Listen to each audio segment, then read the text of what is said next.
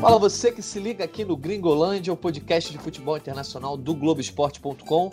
Eu sou Jorge Natan e hoje estamos aqui para dar seguimento ao nosso podcast na edição de número 65. E como você já viu, o tema hoje é o Benfica de Jorge Jesus.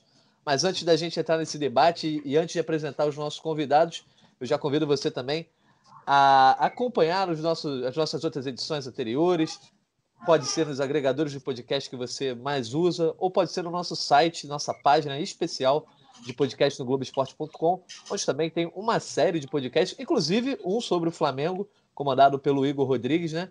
Que, é onde você pode saber mais detalhes dessa saída do Jorge Jesus para o Benfica, etc.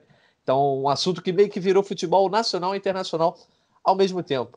Então, se você gostar do nosso material, acompanhe as outras edições porque hoje o tema é o futebol português e hoje a gente recebe um rapaz que tem ligação com Portugal também, ligação pontual aí da família e nem sempre está aqui conosco, mas é um prazer recebê-lo novamente. Felipe Barbalho, seja bem-vindo ao Gringolândia novamente. Olá, opa! e aí, Jorge Jesus? Jorge Jesus não, Jorge Natan, beleza? tamo aí, tamo aí. Beleza. E o outro é uma carinha que já. Carinha não, que você só conhece a voz, né? Mas uma voz já conhecida aqui no Gringolândia, quase sempre o nosso âncora, Marcos Felipe. Salve, Jorge. Salve, Felipe Barbalho Xará. É, falar aí, né? Jorge Jesus, essa, essa bombeiro, né? Como até uma matéria que teve recente do, do próprio Jorge Natan com o Felipe Schmidt.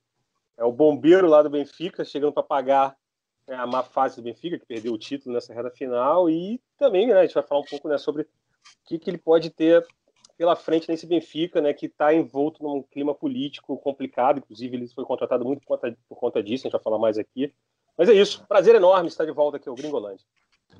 É isso aí, a gente vai falar agora, obviamente, sobre o lado do Benfica, nessa saída do Jorge Jesus aí, do atual campeão brasileiro e da Libertadores, porque é meio incompreensível assim para muitos torcedores que não vinham acompanhando o Benfica e o futebol internacional, por que essa pressa, né? Por que essa proposta acelerada e num fim de temporada pelo Jorge Jesus, meses depois, né? Semanas depois, na verdade, dele ter renovado o contrato com o Flamengo até 2021.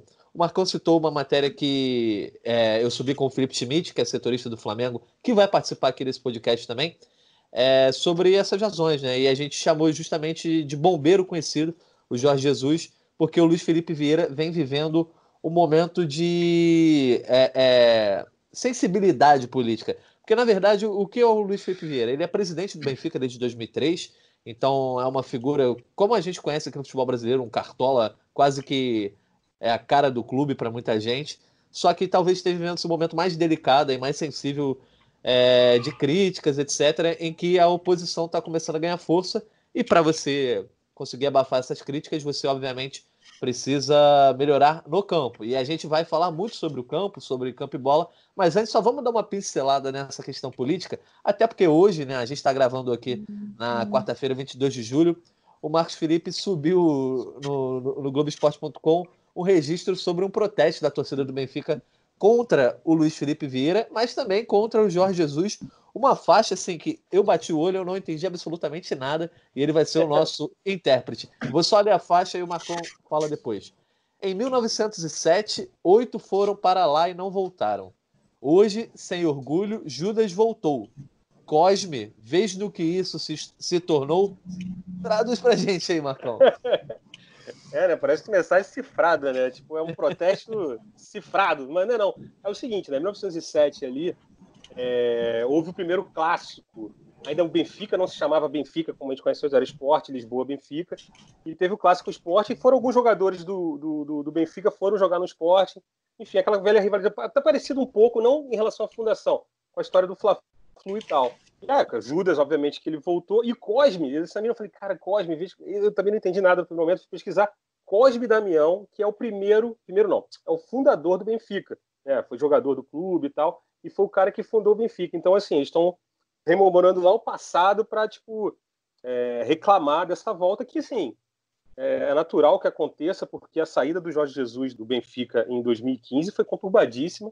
Né? Ele foi para o esporte, aí né, a relação com o esporte. Em 1907, do, os jogadores do, do Benfica foram para o esporte. Então, o, o, Jesus fez esse mesmo movimento em 2015. Isso, na época, né, foi, pegou muito mal. Embora o Benfica tenha oferecido né, um barril de dinheiro para ele continuar no Benfica, ele preferiu para o esporte, até por causa da relação dele com o esporte, que é uma relação muito forte. Ele é, é declarado torcedor do esporte, né, jogou no esporte nos tempos jogador, né, era, não era muito bom, né, como técnico, acho que ele era melhor, ele é melhor. O pai dele, né, o Virgulino de Jesus, foi um dos maiores ídolos da história do, do, esporte, jogou na década de 40.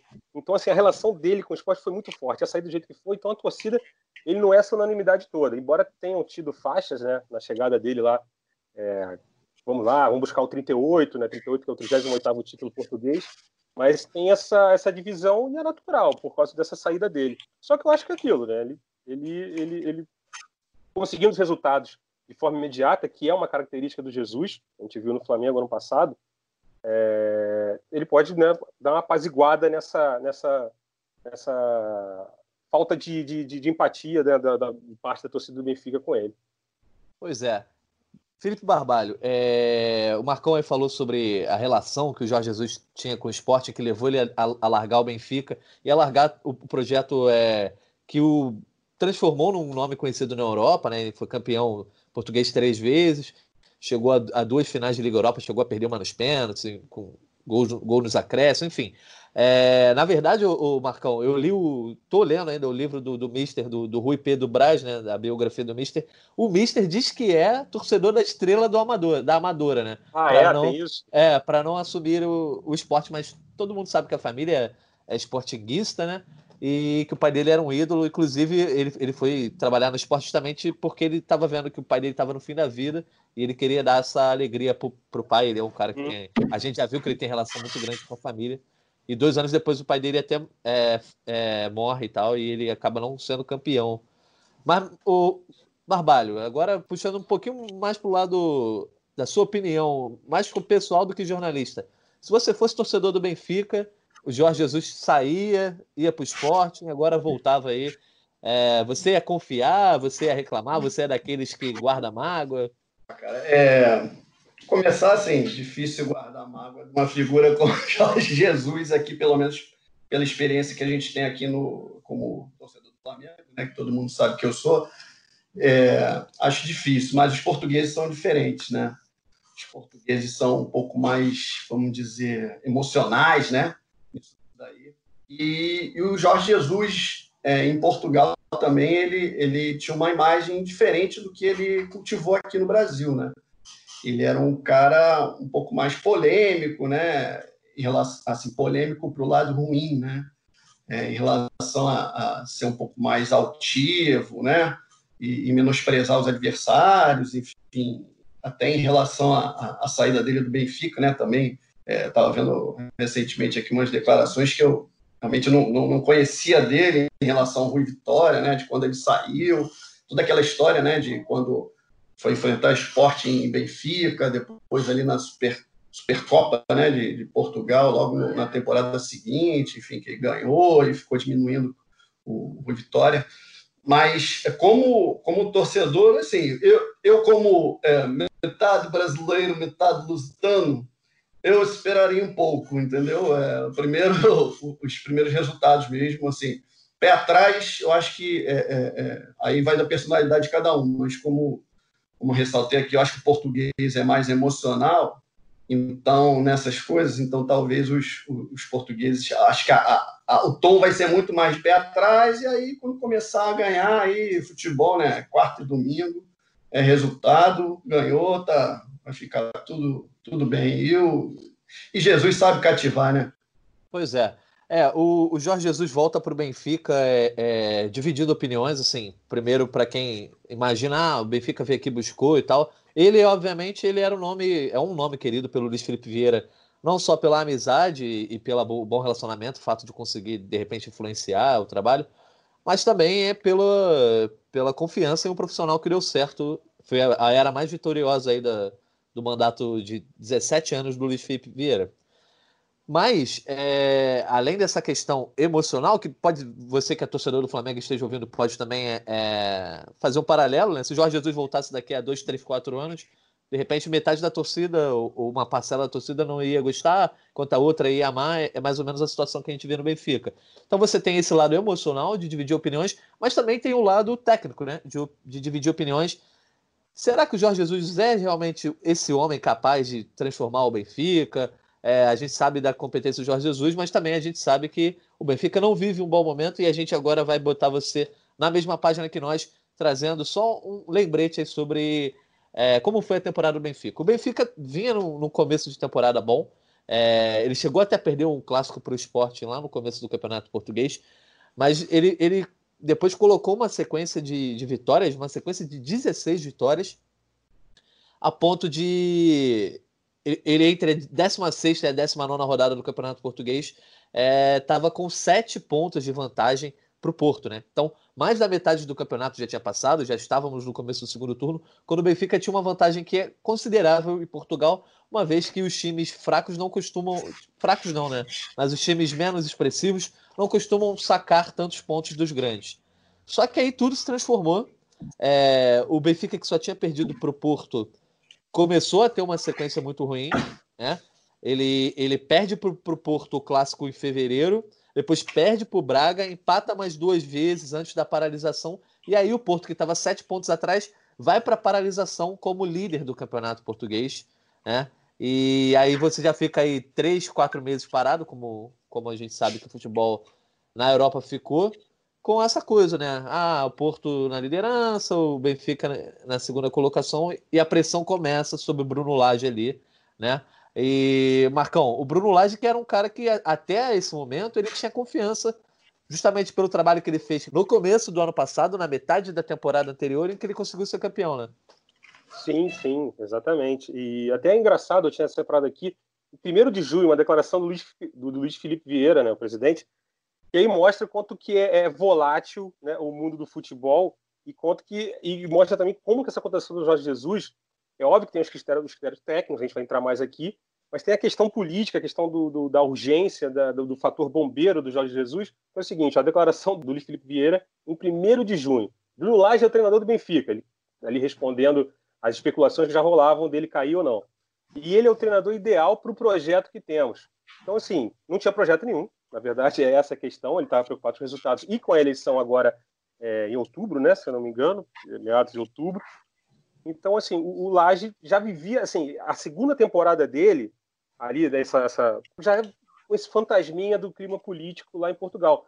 E comparado a, a quando ele chega, em janeiro de 2019, né, um ano e, e meio atrás, ele chega fazendo né, o que você falou, ele consegue fazer uma reviravolta. O Benfica, antes dele assumir, chegou a ficar em quarto lugar no campeonato da temporada né, passada. Aí ele soma 18 vitórias em 19 jogos desde que ele assumiu. O time ganha o título, né? E ainda tem a questão do fator é, ataque. É um, é um cara que é um técnico que joga muito para frente. A média de gols do Benfica foi quase de quatro gols por jogo nessa temporada que foi campeão. Então ele, ele começa a segunda temporada cercado de expectativas, como você disse, respondendo bem essas expectativas. O Benfica faz o começo de temporada muito bom. Só que aí entra 2020, o clima político aflora de vez no clube. Aí soma-se isso a, a, epidemia, o Benfica volta muito mal, né, depois da, da pandemia também. Depois da pandemia, não, né? A pandemia continua. É. Depois da quarentena, é, isso é bem frisar que às vezes as pessoas mudam, acham que está tudo bem, né? Não está nada bem, mas voltando.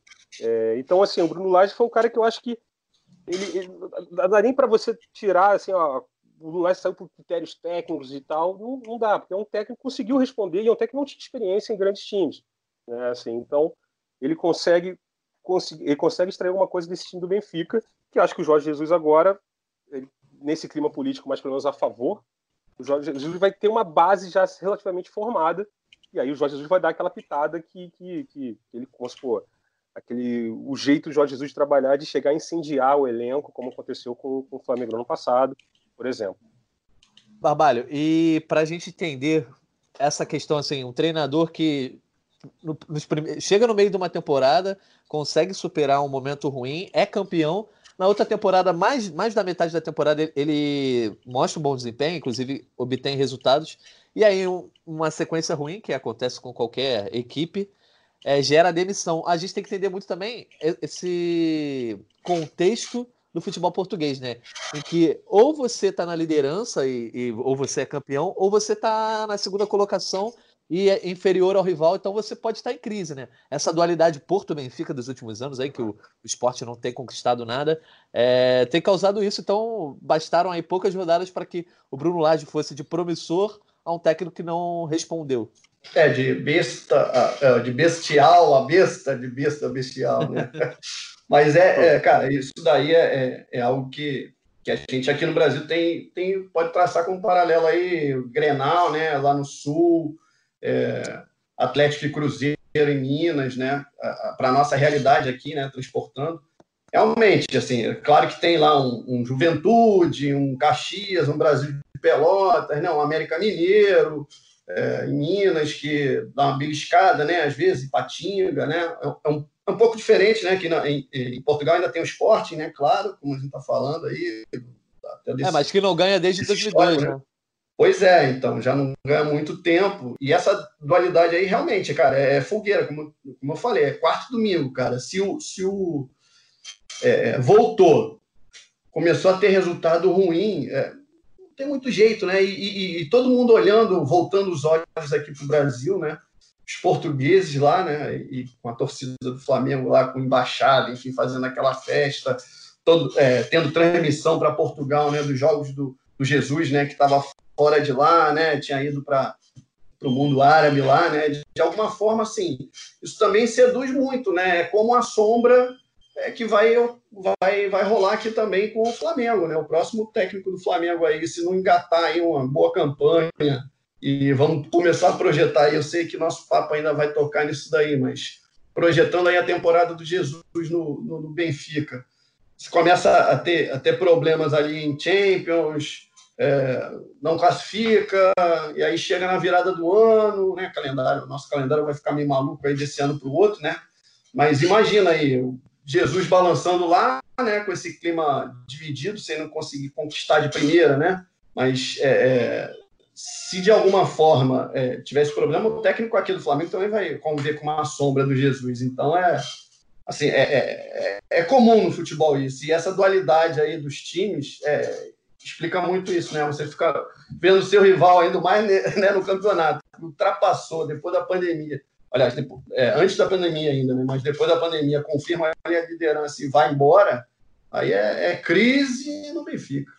Só uma coisa, aproveitando né, que o Barbalho falou de Champions e tudo mais, uma coisa também que pesou também para o Bruno Lage, para a queda do Bruno Lage, foi a eliminação na primeira fase da Champions, que assim, é, geralmente quando tem o sorteio, o Benfica, é, por causa do Benfica é um time que já foi campeão da Champions e tal, mas o Benfica nunca fica nos primeiros potes por causa do, do, do ranking e tal. Então, geralmente, o Benfica sempre cai no grupo que tem pelo menos um bicho-papão, Barcelona, Bayern. Só que nessa temporada, caiu no grupo que era Leipzig, Lyon e Zenit. Então, assim, era um grupo nivelado, vamos botar assim, por baixo. E não conseguiu se classificar nesse grupo. Então, isso termina, termina o ano ali, né, dezembro, com essa eliminação. Beleza, aí final de ano, ninguém esquenta muito, começa o ano, já entra essa, esse, esse, ranço pela eliminação. Aí, aí já tem o fator dualidade, que vocês citaram agora, e aí vamos supor, beleza, se não tivesse sido eliminado na Champions, tivesse classificado para as oitavas, aí o universo seria outro, seria meio, mesmo com clima político desfavorável e tudo mais, mas com a classificação, com aquela a ilusão de poder ir longe na Champions, que a meta do Benfica pelo menos é chegar até as quartas, né, umas coisas que colocaram nessa chegada do Jorge Jesus, mas, assim, isso também, esse fator eliminação na Champions, num grupo muito fraco, assim, fraco nivelado por baixo, comparado a outros grupos, isso também pesou muito para o Bruno Lage ter, né, a corda do Bruno Lage ter ruído. É, eu ia, eu ia falar sobre essa campanha europeia do Benfica justamente por isso, assim, porque quando a pandemia paralisa o campeonato português e aí você tá um ponto é, atrás do Porto, beleza, é algo incômodo e você fica aí meses trabalhando nessa coisa de ter que ultrapassar o rival, mas é algo certamente contornável.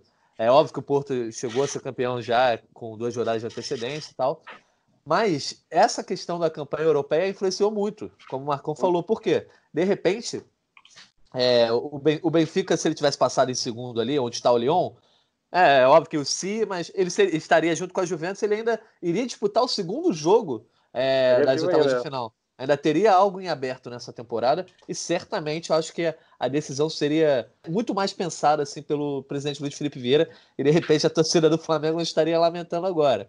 Mas só para a galera relembrar aí e para eu passar a bola para o Barbalho.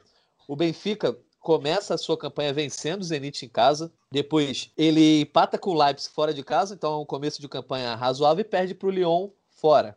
Resultados aceitáveis.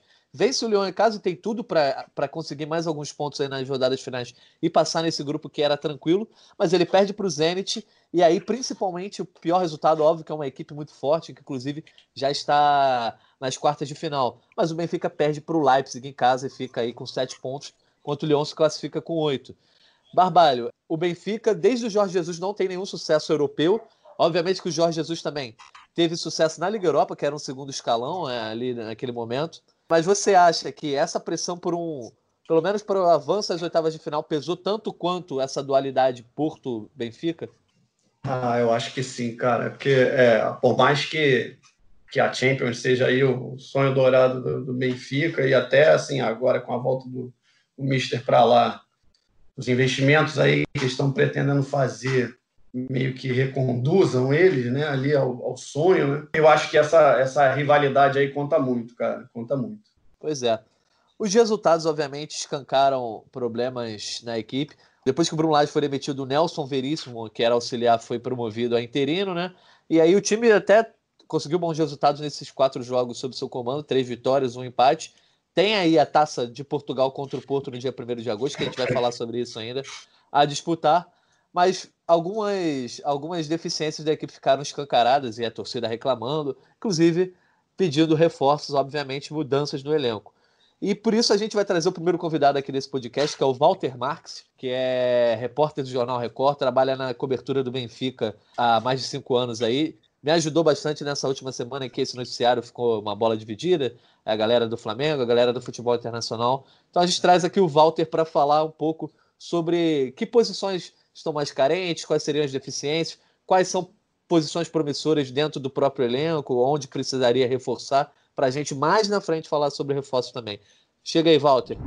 Olá a todos. Uh, em primeiro lugar, quando me perguntam qual é que é o sector uh, que vai ser necessário reforçar agora para a próxima temporada, parece evidente para todos aqueles que acompanham o futebol português que é na defesa que o Benfica tem de facto mais problemas e que, que é necessário e que é necessário eh, chegar novos jogadores, chegar reforços agora no próximo mercado de transferências.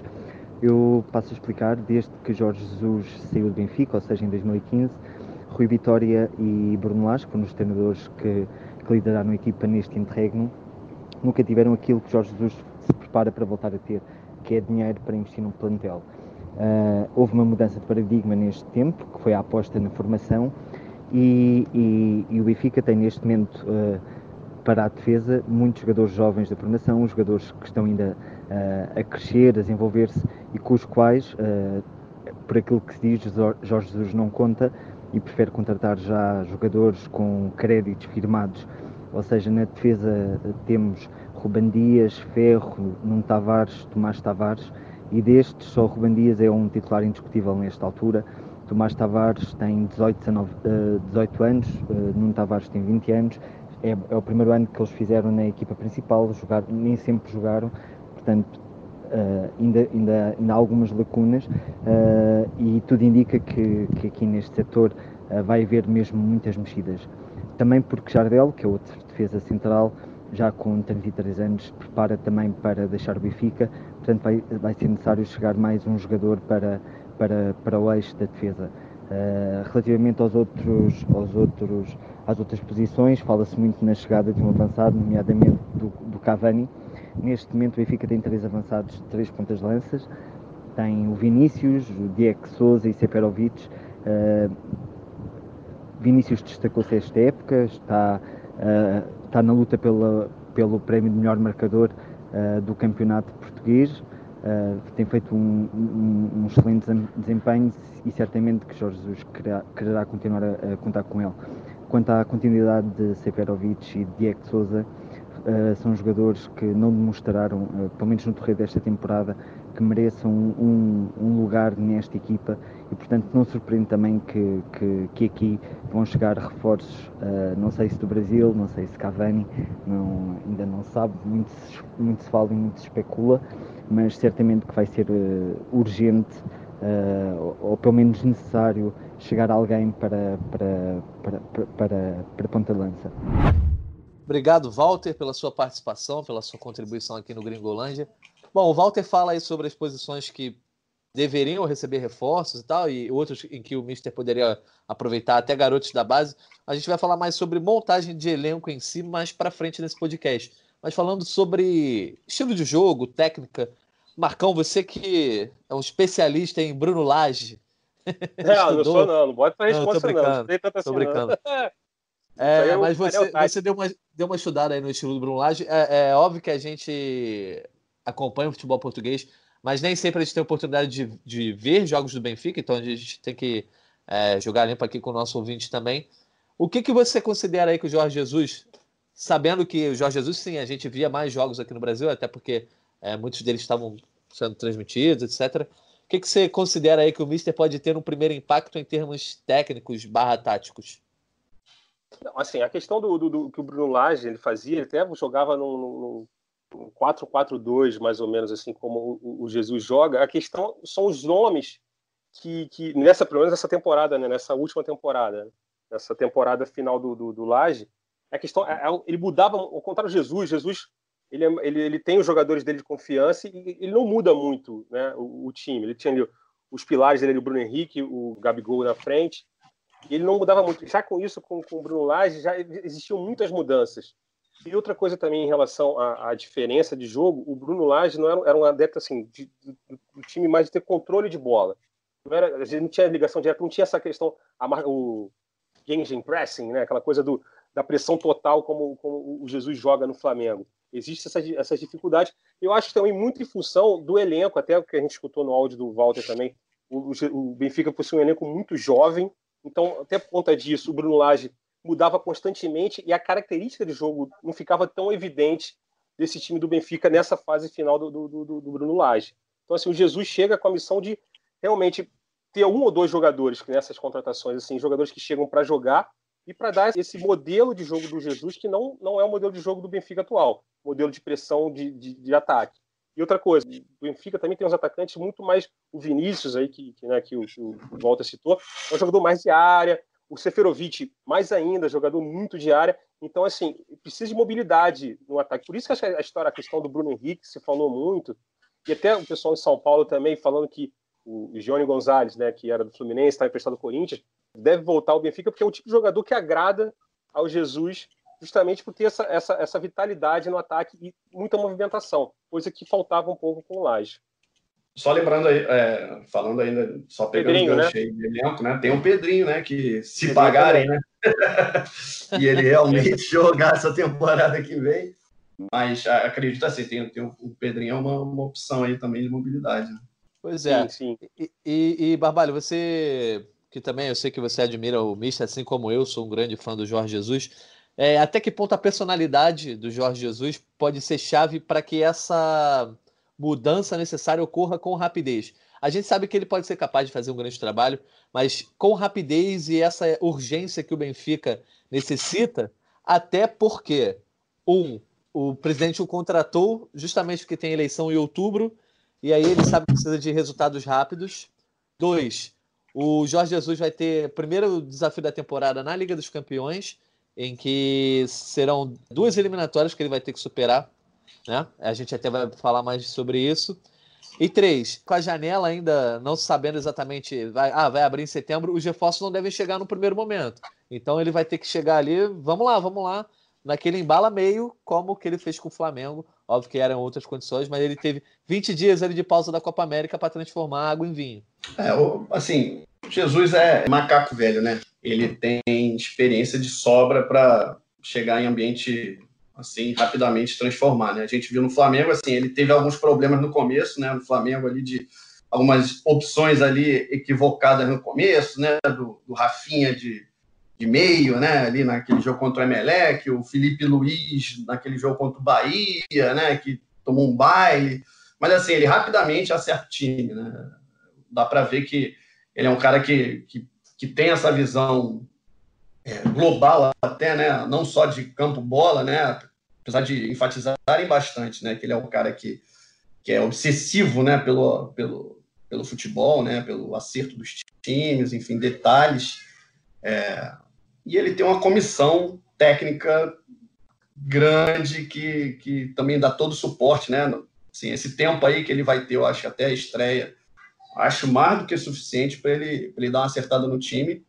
Claro, é, o ambiente, como a gente está ressaltando, um pouco dividido, pé atrás, né? A torcida, mas também tem isso, né? Até, até nisso daí, é, os jogos sem torcida, né? Sem público, podem até favorecer ele por um lado, né, de voltar aos poucos aí no ambiente, sem a torcida ficando do lado de fora ali, né, de CT e de, de estádio, né, é, no primeiro momento, e ele conseguindo acertar o time aos poucos para reconquistar todo mundo lá e fazer um bom ambiente e fazer o bom trabalho que ele fez também aqui no Flamengo. Só para não, você falou da questão da janela de transferência em Portugal, só para né, informação.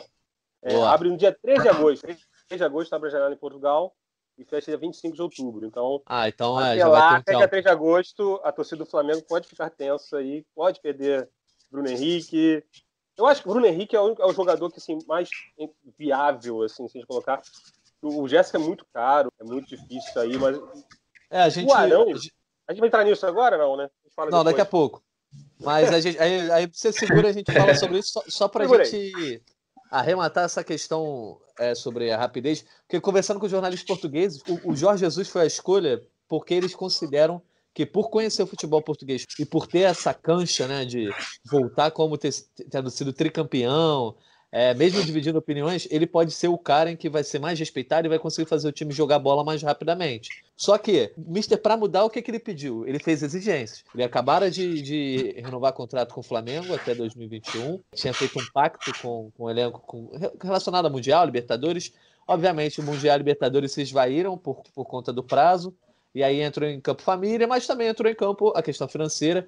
Uh, os veículos portugueses é, são divergentes sobre quanto ele vai ganhar. Alguns dizem que ele vai ganhar 3 milhões de euros líquidos, é, outros dizem que chega a 4, até 5, mas está indo, entre aspas, a peso de ouro, até porque a sua, a, a sua comissão técnica também não é barata. Então, está sendo feito um investimento nessa contratação, inclusive deixando o presidente ainda mais na berlina. Então, ele está confiando muito no Jorge Jesus e investindo.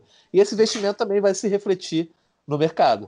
Né? Jorge Jesus parece que, para aceitar a proposta, ele exigiu reforços, e aí, obviamente, muitos nomes são falados. E agora a gente vai começar a falar sobre nomes. Primeiramente, os nomes estrangeiros, Marcão. No gol já, já se falava em alto leite do Benfica desde janeiro, antes mesmo de, do Bruno Lage ser demitido, uhum. coisa do tipo, que ele vem se destacando no Boa Vista. Na zaga, agora com a volta de Jorge Jesus, fala-se de Garay, que tem 33 anos, contrato com o Valência já terminou. E ele foi bem na, na temporada, jogou 23 partidas, né? Ele que jogou com o Mister em, é, é, nos, nos, primeiros anos, né? Ele saiu do, do Benfica em alta com o Jorge Jesus. O Jorge Jesus ainda estava no Benfica quando ele saiu. Enfim, é um nome, é um nome de repente para dar experiência. Aí a gente tem. O... Pode Não, falar. Só o um detalhe nesse aí do Garay, né? A questão do Garay fazia até dupla de zaga com o Luizão, né, que se aposentou recentemente, e que também é um cara cotado para integrar essa super comissão técnica aí do, do Jorge Jesus, né, que ele também trabalha como embaixador do Benfica e tal, o Luizão. Ele fazia parte, né? Ficar ali no banco de reservas também junto com o Jorge Jesus eu acho que também até talvez numa ideia do, do de, de é, da imagem de, olha só, estamos resgatando aqui o Jesus daquele Jesus lá de 2000 e Jesus raiz. Jesus, o Jesus que deu certo aqui no Benfica e tal. Então o Luizão está aqui do lado. Então é só, mas aí não seria reforço para o campo, evidentemente, seria reforço para o banco de reserva. Seria sem custos, obviamente. Se fala também sobre o Robin Koch, que tem 24 anos, do Freiburg já, já foi convocado duas vezes para a seleção da Alemanha, então seria um, algo de estudo de mercado aí, um cara que despertaria outros nomes. E aí também entra o Lucas Veríssimo do Santos, em que as apurações vindas lá de Santos, né, o Bruno Gilfrida, que trabalha no Globoesporte.com, dão conta de que o Benfica de fato está, está tentando a contratação do Veríssimo e a diretoria do Santos está tentando ver aí o que fazer para é, mantê-lo. E aí eu vou deixar a bola aí, qualquer um dos dois, quem quiser comentar. Reforços defensivos. Nomes são aprovados? Vocês iriam outros nomes? Eu acho que assim, o Garay traz essa experiência e essa é, confiança que ele tinha com Jesus. É um zagueiro ainda que está é, em alta, jogou no Valência agora, embora o Valência né, tenha claudicado lá na Espanha. Lembra que no elenco assim, você tem o Jardel, né, o brasileiro Jardel, o zague, não né, o Jardel, evidentemente, o Charado Jardel, que é zagueiro, né, e, só que também é um zagador. Acho que a questão do Lucas Veríssimo, a questão do, do, do, menino alemão, que eu esqueci o nome agora, que você falou, é, são jogadores mais novos, né? E o Benfica precisa. O Jardel já tem 34 anos, por exemplo. Então, e trazendo o Garay com 33, então precisa trazer um zagueiro mais jovem, zagueiro alto também, que é uma característica que Jesus, né? Gosta muito quando ele foi, por exemplo, buscar lá o, o, o Pablo Mari, um zagueiro alto, né? De, de, de alta estatura. Então, de repente, é por aí eu acho que o Garay né, e, e, um zagueiro mais novo para. É até a questão do Benfica também, né? O Benfica tem essa característica de pegar jogadores mais jovens e valorizar e depois vender ele no mercado europeu um valor mais alto. Trabalho. Assim, em relação à defesa aí, o Jardel aí que vocês citaram, ele estava na, na, outra passagem do Jesus, né? Na, na, primeira passagem do Jesus no Benfica, já é um veterano mesmo, né? É, provavelmente ele vai, vai, vai, vai dar uma renovada aí nessa zaga, mas deve compor aí, né? Um veterano aí. O, o Garay, ele, ele, ele, no finzinho aí, ele saiu meio mal lá, lá do Valência, né? No finzinho da passagem dele aí, teve um certo litígio aí, foi para as redes sociais, enfim. É, mas voltando, volta com moral, né? Com o Mister. E assim, para goleiro, eu fiz uma entrevista com o Elton Leite aí, na, acho que foi mês passado realmente é uma, é uma boa opção. Ele é um cara que, que foi eleito aí em janeiro e fevereiro, né? Antes de, da, da pandemia, ele foi do início, né? Da pandemia, foi eleito melhor de melhor goleiro, né? Do, da liga pelos treinadores e agora na volta foi eleito novamente, né? Assim, é um cara que joga no Boa Vista, tem aí a experiência de ter passado pelo Botafogo e, enfim, é um cara é uma boa opção aí para defesa aí que o goleiro do, do Benfica Sim. Não traz segurança. É verdade, então aí na zaga no gol a gente tem esses nomes badalados, enquanto no meio de campo, assim, tem dois nomes, na verdade, que surgiram, e o, e o outro nome, assim, parece para mim, para mim, um pouco irreal, até porque ele tem a, tem a concorrência de outros gigantes. Rames Rodrigues, encostado no Real Madrid, é, pouco antes de entrar no ar aqui, eu dei uma ronda ali pela imprensa portuguesa, e vi que o Benfica tem interesse, assim como o Inter de Milão, Manchester United, etc., não sei se seria prioridade para o Ramos e para o Benfica, mas de repente, se ele quiser ser titular absoluto, dono do time, eu, eu, eu acho que é uma grande opção. É... E mas tem o outra Gerson. treta, né?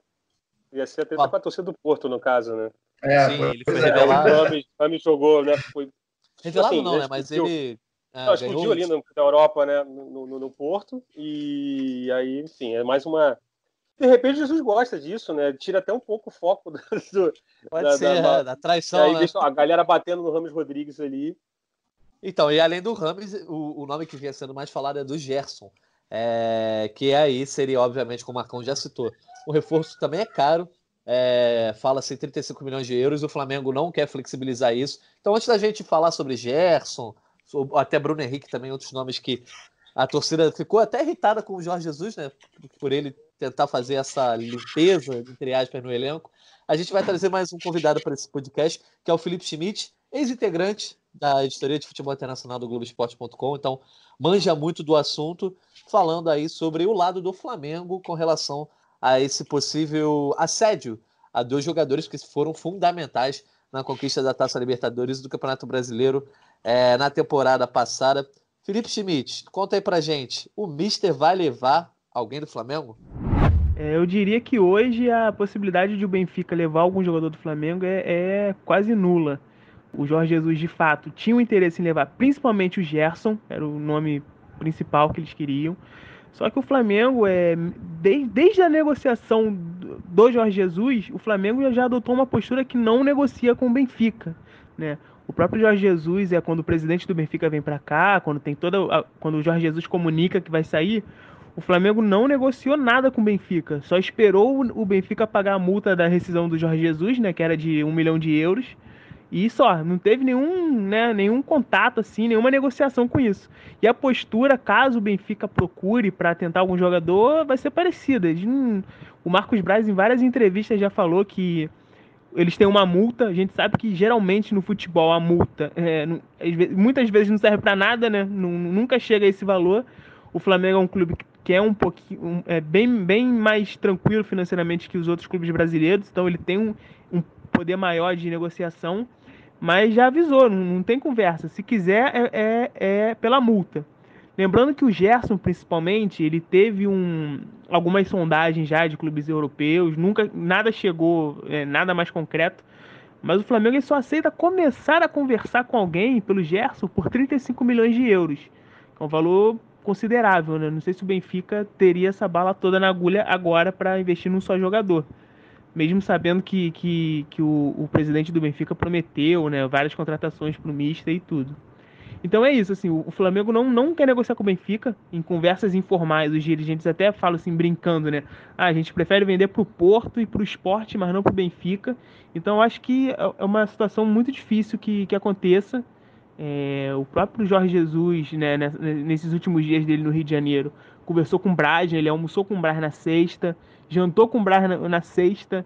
Se eu não me engano, no domingo também eles jantam juntos. Então eles tiveram contato esses dias todos e o, o Braz deu uma conversada com ele, assim, meio que ficou um acordo de cavalheiros ali para eles não tentarem né, nenhuma contratação. Então acho muito difícil nesse momento. Primeiro por esse acordo, segundo pela postura do Flamengo que não quer, não vai querer negociar, e terceiro pelos valores envolvidos. Valeu, Schmidt, obrigado pela participação aí. É, Marcão, por mais que seja difícil, o Gerson cairia como uma luva nesse meio de campo. Qual seria a necessidade aí desse meio de campo? Não, sim, o Gerson, né, o nível de futebol do Gerson atualmente, assim, né, tá, seria um jogador que daria muito valor, né, aumentaria essa qualidade do Benfica. A questão é, o valor dele, o valor, né, aí no caso, grana, é muito alto. E o Benfica, recentemente, não é exatamente a mesma função do Gerson, mas é um jogador de meio campo ali da saída de bola, mais ou menos faz o que faria, faz, né, o Arão no Flamengo, fez com, com Jesus, que é o Weigl, né, o volante alemão, contratado a piso de ouro na, na, na janela passada. E acho muito difícil o Benfica investir de novo no mesmo setor, né, embora tenha essa coisa toda, essas promessas, enfim, isso tudo muito né, falado via imprensa, mas acho muito difícil tendo esse jogador, que é um jogador novo, é um jogador valorizado, é um jogador que é, é bem visto na Alemanha e acho que, inclusive, tem condições, muito, muito, muitas condições de evoluir na mão de Jesus, como assim, mal comparando como o Arão, por exemplo, é, evoluiu na mão do Jorge Jesus. Então, acho que o Gerson Óbvio, cairia bem, mas a questão financeira pesa muito. Acho que não vai ter esse investimento todo, não.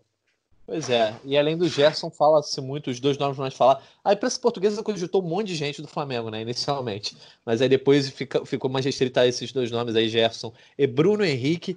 Barbalho, se você fosse, sei lá, o Marcos Braz aí, e o Jorge Jesus e o Luiz Felipe Vieira viram e falam para você, ó, eu vou levar um dos dois. Pela amizade, eu quero que você me diga qual que vai fazer menos falta? Qual que você fala, pô, então leva o fulano aqui. Gerson Bruno Henrique? É. Ah, leva o Bruno Henrique. Bruno Henrique é mais velho, né? Gerson, articulador no meio de campo ali. E agora a gente tem o pequeno Michael, né? Pedro. Acho que assim, o Flamengo tem mais opções no ataque para substituir o Bruno Henrique do que o Gerson ali no meio, né? a torcida do Flamengo não tem que ficar é, boladinha com, com o Mister, não, se ele, se ele tirar jogador daqui, porque é do mercado. Se tiver que levar, vai levar, vai botar dinheiro, aí é, sai jogador, entra dinheiro. Mas é, assim, o Flamengo tem que, tem que ter competência para renovar esse elenco, enfim, para substituir peças. É, tem um nome aí que, assim, é, é, pouco se fala, né? Aí, assim, também é, é pelo, pelo dinheiro, mas o Arrascaeta tá, tá numa idade aí que, de repente, não sei, hein? não se fala muito, né? Ele é um cara mais tímido também em relação a isso. É um cara que nunca jogou na Europa, né? Que de repente é. poderia então, ter uma experiência aí. Mas aí justamente eu acho difícil, assim.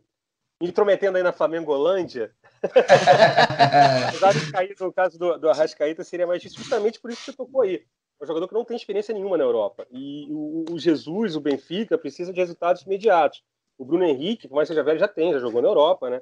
Jogou no, no, no, no, no Wolfsburg. E, e, então, assim, seria um, um, nome mais coisa. E além disso, também ali na, na, na não no setor, óbvio que não são jogadores melhores, eu acho que o Rascaeta é mais jogador, mas você tem o Pise que cai para aquele lado, você tem, enfim, jogadores que o próprio Pedrinho também, que está sendo chegando agora, você tem o Serve. Então acho difícil, assim, uma posição que acho que o Benfica. Eu acho, eu acho que ainda o Bruno Henrique, eu acho que é um jogador, inclusive, é, eu, se eu fosse o, o, Luiz Felipe Vieira lá e tal, acho que é um jogador que eu faria força para contratar, porque um cara que você sabe que você chega para jogar na hora. E o Benfica precisa, né? A gente vai falar, jogar agora, já vai ter, dia 1 de agosto já vai ter final, depois vai ter a, em setembro ali a, a, as, as pré-eliminatórias da Champions, playoffs. Então, de repente, acho que o Henrique seria um cara para investir.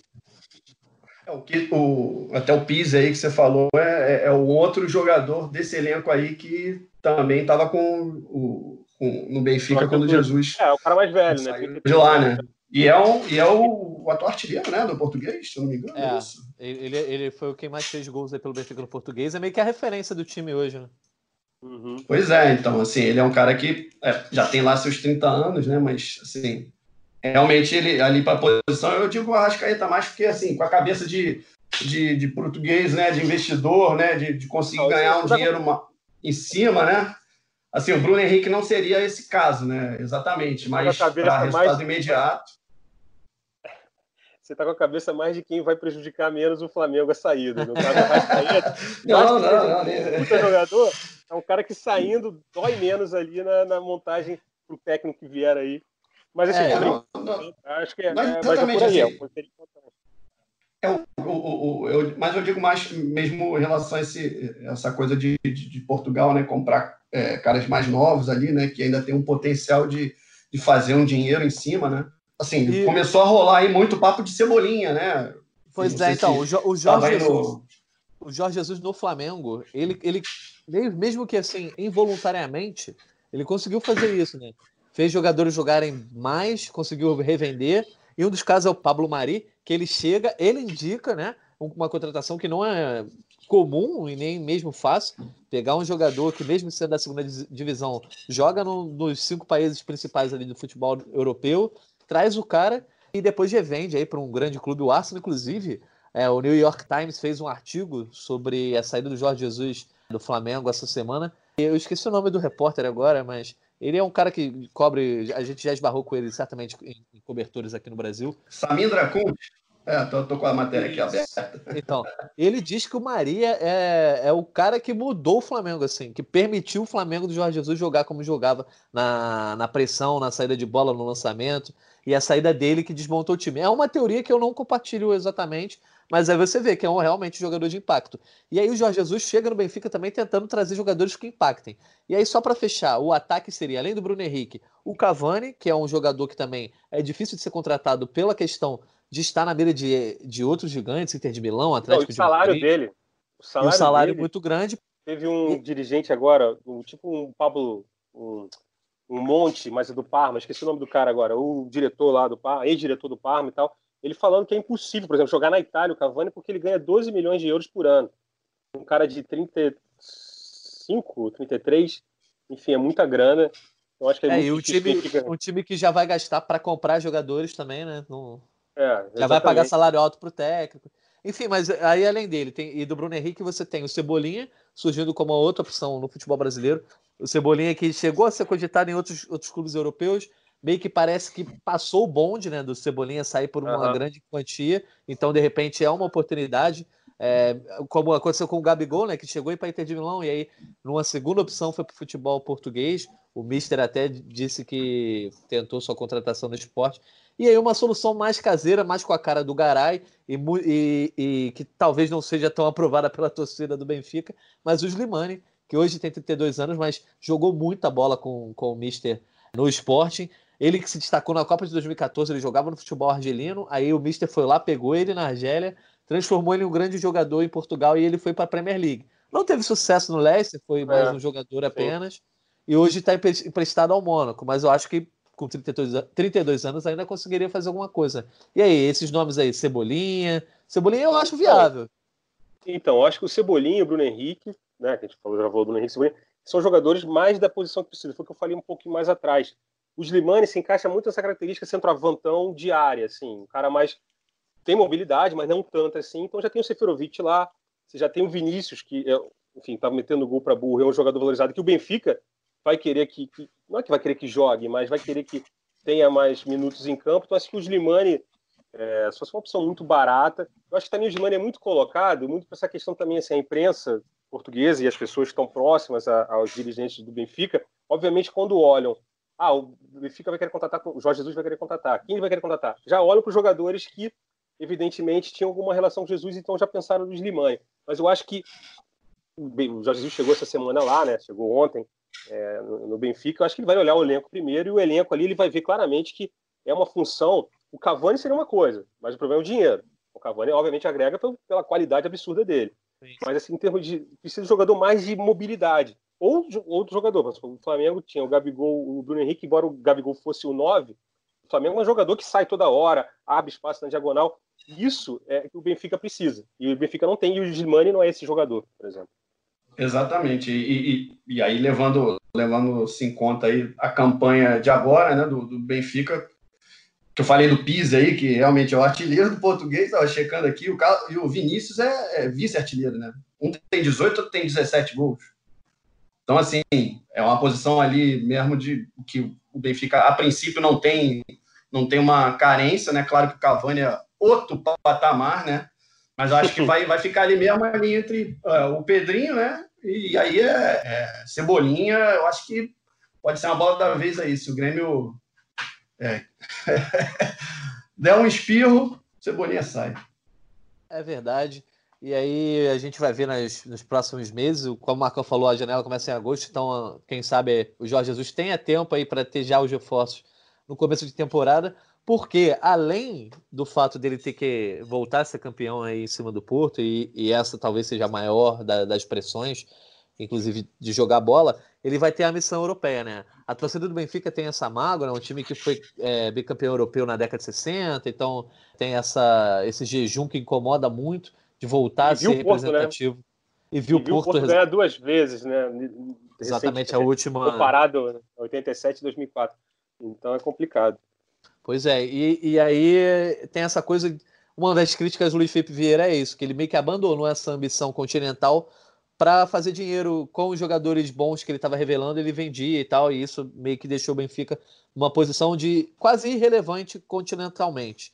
E o Jorge Jesus já vai ter essa missão logo de cara, como a gente falou. O Benfica, o segundo colocado do Campeonato Português, ele não entra na fase de grupos, ele entra na terceira fase de classificação do, da Liga dos Campeões. Então são quatro jogos que separam o Benfica da fase de grupos. E aí, se quiser estar nas oitavas ainda, tem que passar por tudo. Mas antes disso, tem que pensar em estar na fase de grupos. E o Jorge Jesus aí vai ter essa missão europeia um tanto quanto complicada. E aí eu pergunto para vocês, é, já encerrando aí esse assunto do Benfica, o nosso tema central do podcast, o que seria para o Jorge Jesus ter sucesso no Benfica, né? Aqui para o Flamengo, ele, ele, o sarrafo foi muito alto, né? Ele chegou. Se ele fosse campeão brasileiro, eu acho que a torcida já estaria bem satisfeita com o futebol que o Flamengo jogou e, e foi bem na Libertadores também. Quase perdeu o jogo, ganhou nos acréscimos e tal. É, mas ele conquista também, então ele joga o sarrafo lá para cima. Ele só não ganhou o Mundial, que é algo que nenhum brasileiro tem, tem conseguido vencer. Mas no Benfica, vocês acham que sucesso mesmo, para ele se sentir satisfeito, a torcida se sentir satisfeita, ele precisa apenas ganhar o Campeonato Português ou ele precisa botar o Benfica no radar europeu, uma, uma, umas oitavas, umas quartas de final? Eu acho, eu acho ah, que é. precisa. É. Precisa, no mínimo, é, é, fazer boas exibições na Champions. Que foi o que vocês colocaram, o Barbário falou, né, que estava todo mundo, muita gente vendo jogo lá em Portugal. Então todo mundo viu como o futebol do Flamengo encantou o mundo. Então, a Libertadores encantou o Brasil. Então, no mínimo, a torcida do Benfica, obviamente, o título, um título português, né? Já tem que começar de repente agora ganhando já a, primeira, a taça de Portugal é, no dia 1 de agosto. Mas assim, a, a, uma boa campanha na Champions, chegar na fase de grupos, passar pela fase de grupos, chegar às oitavas no mínimo, mas isso jogando um bom futebol. Também se passar assim, aos trancos e barrancos, dependendo do grupo, não sei se vai ter um, um, um, muito forte, mas o que o, o, que o Jorge Jesus precisa fazer é o Benfica é, encantar de novo, coisa que o pessoal também reclamava um pouco do Bruno Lage, embora fazia, fizesse. É, e, e aí o espelho é o Flamengo, né? E o espelho é o Flamengo. Então, assim, o, o Flamengo levou o sarrafo um pouquinho, é, obviamente é outro nível, o futebol, a Liga dos Campeões sim, não pode sim. ser comparada com o Libertadores, nem de perto, mas assim, na cabeça dos torcedores, da, da, da mídia, que é que pelo menos tem um futebol atraente, futebol de, de entrega, né, de, de, de marcação alta, intensidade, isso. Então, assim, Eu acho que essa que vai ser a cobrança. Só que aí é aquilo, né? O problema é que, assim, são quatro jogos, você disse. A terceira fase eliminatória pode pegar até um time né, relativamente fraco. Mas os playoffs, até porque é o caminho dos não, dos não campeões, então tá arriscado a pegar é, um Chelsea, por exemplo, Sim. vai entrar nessa fase de playoff. Então é complicado, assim, não é ser, vai ser uma briga muito. Esses jogos serão entre dia 15 de setembro, é, a terceira fase eliminatória, e os, passando para os playoffs dia 22 de setembro. Então, assim, é, é, acho que passa muito por aí. Por isso que o imediatismo, a urgência de ter contratado, ter vindo aqui, buscar o Jesus aqui, né, de trazer aeroporto, fretar voo do Luiz Felipe, do Luiz Felipe Vieira, essa necessidade absurda de, de algum, de pelo menos jogar bem na Champions League. Ah, inclusive, eu, agora eu fiquei na dúvida se as fases iniciais vão ser apenas um jogo só por conta do calendário e só os playoffs vão ser dois. Então deixo aqui em aberto para depois a gente confirma isso aí. Barbalho concorda? Assim, o, o, que são etapas aí, né, que ele vai ter que vencer. Tem, claro, primeira, primeiro desafio aí é Champions, desafio maior, né? Enfim, ele enfileirando aquela galera lá de Portugal, tirando os, Sporting e Porto, se ele enfileirar como enfileirou aqui quase todos os grandes adversários, enfileirar os, os times menos fortes, né, poderosos e tradicionais de Portugal, ali no começo da liga, passar para a fase de grupos. Barbalho. Então, informação. Informação. Ah, nosso, repórter, nosso repórter de campo hoje, Marcos Felipe. Um ponto aqui. Então, a primeira informação em relação ao que o, que o, Natan perguntou é realmente a, a, primeira fase, a primeira fase eliminatória, a segunda, a terceira fase eliminatória, um jogo só. Ou então, seja, mais jogos. tensão aí para Jesus. É, é mais Os playoffs sim, são, são dois jogos. Então serão três jogos o Benfica do Jesus chegar na fase de grupos. E, e sobre é, o que o então... Barbalho falou, já tem data assim: a fase de grupos vai. É, a última rodada da fase de grupos é dia 9 de dezembro. Pelo menos assim, é. ah. é. Temos aí é, é, é, o desafio aí de setembro, outubro, novembro, dezembro, né? Os quatro meses aí, assim, com a eleição ali no meio, né? Outubro, né? E assim, e não só, é, é, não só o prestígio, né, que separa aí para ele entrar na fase de grupos, né, mas dinheiro também, né, o dinheiro da, da fase de grupos da Champions, né, bastante dinheiro. Então, assim, até para quem sabe é, investir em janeiro aqui, na janela, a janela de, de inverno lá vai ser janeiro mesmo. Informação. é ou não é em janeiro? Se for em janeiro, então. A, a, a princípio, a próxima janela, a janela de inverno de lá, continua, não muda nada. É normalizado.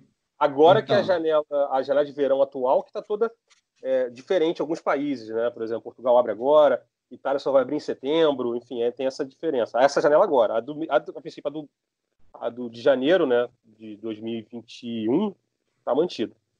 Ah, então, é, é, o desafio é isso aí. Resumindo, é enfileirar os adversários ali em Portugal, fazer bons clássicos, passar para a fase de grupos da, da Champions e assim, se acho que a cerejinha para ele, para ele, sim, teve um bom começo no Benfica. A cerejinha passar para as oitavas, que é, se não me engano, é desde 2017, né, que o, que o Benfica não passa para as oitavas da Champions, né? Eu confiro aqui, detalhe, mas né? eu, queria, eu queria só fazer uma pequena provocação. Se perde aí no primeiro jogo aí, o jogo único, terceira fase eliminatória, é mau negócio perder. Óbvio que não vai querer perder, mas é mau negócio no ponto de é, ele, ele para a Liga Europa, você acha que, por exemplo, ficaria muito pressionado? Eu acho que aí na Liga Europa ele tem condição de ser campeão, né? Sim, sim, sim. É, a Liga Europa aí já é outro papo também. É, não que seja fácil, mas eu acho que, que ir para a Liga Europa também não é, um, não, é um, não é um mau caminho, não. Mas o problema é ir para a Liga Europa, por exemplo, pela Champions, né? Sendo terceiro né? do grupo, e dependendo do grupo, claro, também, né? É melhor, de fato. É, mas é aquilo, né? Então, assim, acho que, acho que passa muito também pelas exibições, pela, pela, pelas atuações do Benfica. Vamos supor, cai num grupo, consegue passar. Aí cai num grupo ali complicado, com dois adversários muito fortes. Mas se jogar bem e cair ficar em terceiro, eu acho que isso aí não muda a questão do, do Jorge Jesus.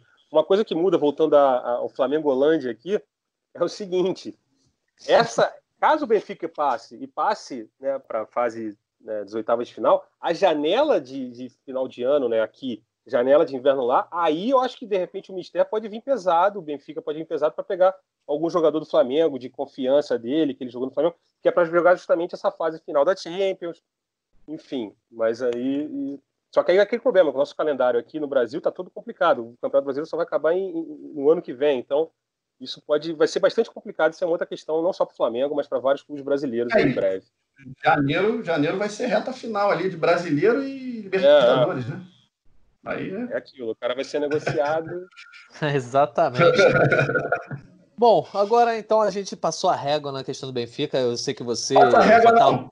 Só um, só um adendo só. Faz um é, adendo. Vendeu, vendeu o peixe aqui do que tem tudo a ver com Jesus, que é o, é o, é o post aí que estou fazendo aqui para o blog aqui, que fala muito dessa volta do Jesus, enfim, de como é, eu abordo a questão de é, você deve voltar para onde você já foi feliz? Essa é a questão. E aí eu, eu, eu esmiuço aí eu, como, como os clubes europeus têm pouca tradição de retornar com técnicos para o comando, como é, é muito comum aqui no Brasil, era até mais, né? Até bem pouco tempo, mas te vê aí, né? Renato voltando para o Grêmio, Luxemburgo, enfim, vários técnicos que a gente lembra aí que já voltaram para muitos times aqui brasileiros, mas lá fora não é algo tão comum. Nesse século, então, menos comum ainda. E mais raro ainda é um técnico é, ganhar mais, repetir títulos, né? E ganhar mais do que ganhou na primeira passagem.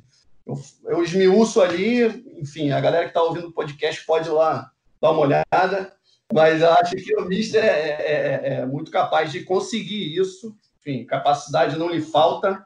O que vai, ele vai ter mesmo que manobrar mesmo muito lá é o clima, né? Mas nesse começo aí, sem torcida no estádio, já fica um pouco melhor e o Mister tem capacidade para isso. Isso aí.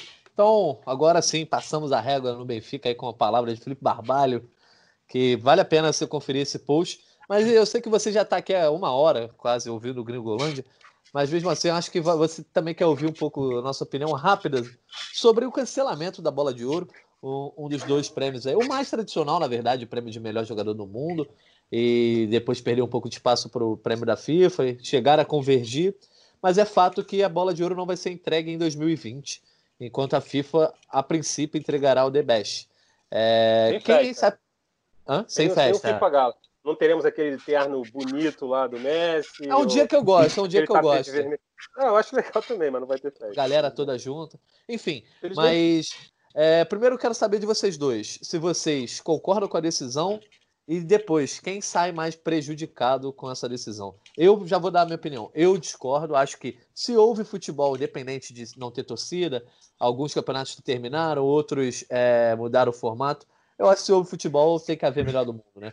Porque seria injusto com quem jogou tanta bola aí até março. Você teve sete, oito, nove meses de temporada, depois complemento.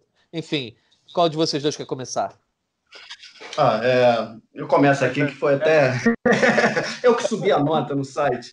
Enfim, é, só lembrando assim, que a, a bola de ouro ela é, ela é, um prêmio do ano, né? Então, assim, eu acho que isso pesou muito para a France Football é, cancelar, porque esse ano aí tá bem doido, né? Enfim, dois, três meses ali de uma temporada sem futebol, a volta é, é, sem torcida, com, com um jogo só. Assim, dentro de campo, é, não muda tanto, mas eu acho que o aspecto do calendário fica um pouco realmente esquisito. Então, assim, eu acho que tem. É, entendo a, a, mudança deles, e lembrando que a FIFA é, de um tempo para cá, né, a temporada, né? Então, assim, eles, eles distribuem em setembro. Então, é, aí já dá. Por mais que a reta final da temporada tenha sido um pouco diferente, o, o, o andamento dela né, no início, os primeiros seis meses e mais dois meses, enfim, só o complemento dos últimos dois meses ali que foram um pouco afetados. Então, acho que a FIFA deve manter mesmo, apesar de não ter, é, já ter anunciado que não vai ter a cerimônia, mas eu entendo um pouco mais. O grande prejudicado, para mim, assim, vai ser quem arrebentar na fase final aí da Champions, se é que alguém vai arrebentar. Já se falou muito né, do Neymar, coitado, se pô, de arrebentar, ganhar a primeira Champions pelo PSG, sem a bola de ouro, né? Mas pode ganhar o The Best. Marcão. Eu não, eu acho que eu vou com o Barbalho um pouco também, é assim, é, pegando o critério da France Football, que é analisar só o ano, né? Se fosse analisar a temporada, é eu, aí eu concordo com o Natan, seria um absurdo, assim, obviamente tem né, essa questão da a Liga dos Campeões vai ser de uma forma diferente, vai ser no formato Copa do Mundo, não vamos ter a Eurocopa esse ano, e seria um, é um né, todo ano que tem Eurocopa, Copa do Mundo, o torneio continental, né, a exibição, as exibições pelas seleções é muito levado em conta nesse prêmio da bola de ouro, não vai ter esse ano. Então, mas assim, a decisão da France Football acho que não, não, é, passa em função do, do, futebol e em relação ao critério de ser só o recorte do ano de 2020. Mas e sobre prejudicados, eu acho que o principal, é, pelo que estava fazendo e pelo time que está certinho e tal, não acho nem o, Neymar, não, acho o Lewandowski. Eu acho que Lewandowski, assim, gol para burro, e é um cara que, enfim, seria diferente ali dessa, dessa turma toda que está ganhando todo ano. Eu acho que o Lewandowski é o cara mais prejudicado, que eu acho que o Bayern é um dos times que entram como favoritos assim, nessa, nessa Liga dos Campeões aí no formato Copa do Mundo. E aí, provavelmente, ele vai fazer os gols, pode o Bayern ser campeão, e aí o Lewandowski, aí, um polonês melhor do mundo, é, o Boniek, aí, que já foi um grande jogador, mas nunca foi melhor do mundo, teríamos um polonês melhor do mundo, mas poderíamos ter um polonês melhor do mundo, mas não teremos. Carequinha Lato. Lato, é, Lato. É, não, é. Assim, e também lembrando, é, é, é, até também concordo parte aí com você, Marcão, porque o, o a, a France Football também ela tem um, um critério um pouco diferente, né, também da eleição da FIFA, né? Ela é menos, vamos dizer, midiática, né? Menos aqueles capitães e treinadores que que é, votam ali, né? né? E são Exatamente. especialistas, né? Tanto que, uhum. se for ver o histórico de um prêmio e de outro, né? O da France Football tem ganhadores de um ano só e de caras que não é, eram pouquíssimos, né? O Nedved, né? Da Juventus. Enfim, caras que não tinham. Padre, né? É, é, o Lewandowski era muito capaz de ganhar mesmo, né? A gente, nossas parciais aí dos melhores do mundo mostra, assim, já dois, três, né? O cara que tá dois, uhum. duas, três edições, né? Que ele, ele, ele teve na frente aí na nossa votação. E ainda tem o, o, o aspecto também de faz gol para burro e tá aí, esteira de olho, caramba, enfim. é verdade. Bom, então estamos encerrando aqui. Barbalho, você chegou a preparar sugestão cultural aí, que a gente está tentando toda semana agora trazer uma sugestão cultural para a galera que ouve o Gringolândia. Você tem alguma indicação Ih, rapaz! Esqueceu? Não, não, não, não, não esqueci, eu acabei de ver aqui, eu até lembrei, mas assim, cara, de bate-papo, o que eu posso falar? É, não, para manter no tema aí, pô, é ver, eu, eu, eu não vi, mas minha esposa viu, não, não, não ninguém viu, não, eu, não, eu não vi, mas é, é, o documentário da, da Comebol, da, da conquista do Glória Eterna do Flamengo, para manter o tema de Jesus aí, Deve ser um bom programa para ver. Não sei se Marcão gostaria, mas Natan com certeza. Olha, isso, aí, isso aí, eu Sem acho dúvida. Ah, é um péssimo documentário. Se hoje fosse a minha vez de sugerir, essa ia ser a sugestão, porque eu não vi ainda, mas sei que é bom. Não tem como ser bom, porque você já conhece o final, pô. então, rever, rever, sempre é bom estar tá passando na televisão, a gente bota a ver Galvão narrando, olha o gol, olha o gol de ontem, né? Mas assim, é, eu, eu, assim, a dica seria essa, e, e off futebol, é, estou vendo Dark, comecei a ver Dark só essa semana, gente. Eu, eu ainda é nem vi. Não? Responde perguntas e questões ao longo da série ou é que nem Lost? Enfim, vamos ver, né? Mas esse, é, o Dark, Dark é, é um tema aí de volta ao passado, futuro, né? Eu acho que também tem tudo a ver com Jorge Jesus, e o ah, post é. que eu fiz aí, enfim, vamos embora. Bom, por falar então em Dark, um abraço para o nosso ex-chefe, que hoje está no Esporte Espetacular, Thiago Dias. Oi, grande abraço. Thiago Dias, Felipe Schmidt, Thiago Dias, volta Lucas Lois. Ih, rapaz. Exatamente, Dias, Dias que é um fã aí de, de Dark, né? Enfim, galera, encerramos aqui nosso, nossa edição 65 do Gringolândia. Algum recado final, Marcão? Marcão gostou do podcast hoje? Eu achei que eu gostei bastante da resenha. Não, gostei, gostei, gostei. Flamengo Holândia hoje foi bom. E... Sabia. Agora, então, semana que vem estamos de volta. Semana que vem é, vamos falar de. Qual o tema mesmo, Barbário? Agora eu esqueci. A gente já tinha separado. Semana que vem. Rapaz, tem que ver aí o que, que o Rafael liberou aí da gente gravar, gravar. É, mas fica, fica ligado. Fica ligado. Arroba Gringolândia GE, arroba Gringolândia GE no Twitter. Mande sua sugestão. Provavelmente também mande sua corneta, que eu acredito que vai ter muita gente. Fim das ligas europeias. Fim das ligas, europeias. europeias exatamente, um resumão. Aí. Pois é, então, tá explicado aí. Então, semana uhum. que vem vai ser um podcast. Não vamos falar de Flamengo semana que vem. Vamos Chega, falar do né? resumo das ligas europeias. Falar também de Neymar também, que eu acho que o Neymar, a gente falou aí, né? O Natan falou que ele é um dos prejudicados aí nessa não entrega da bola de ouro. Mas tem final nessa sexta-feira agora, Copa da França, ou Copa da Liga da França. Na outra sexta, Copa da França, Liga da França. Agora, no momento, na minha cabeça, não lembro qual é a ordem. Então a gente vai falar um pouco de Neymar também, que finalmente pode ganhar alguns títulos jogando ali, né? Erguendo a taça em campo. Geralmente sempre estava ou machucado ou suspenso. Ele pode ganhar esse título. Obviamente, para a bola de ouro vai ficar difícil, mas pode ganhar pontos para o prêmio melhor do mundo e também para o nosso a nossa escolha melhor do mundo, Globoesporte.com também que tem, tá rolando. É isso. Trabalho. Isso aí, Natan. A resenha foi boa. Pô, dois quarentões aqui, né? Aí a resenha fica boa. é muita história, mano.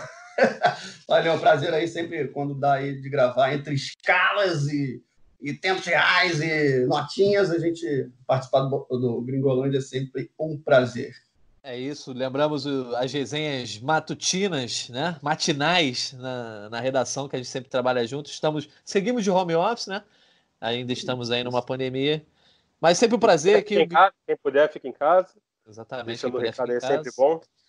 É, então encerramos aí nossa edição do Gringolândia. Fique ligado nos, nas próximas edições. Vamos ter edições especiais aí com relação à Liga dos Campeões. Fiquem ligados no nosso Twitter. Surgiram temas também.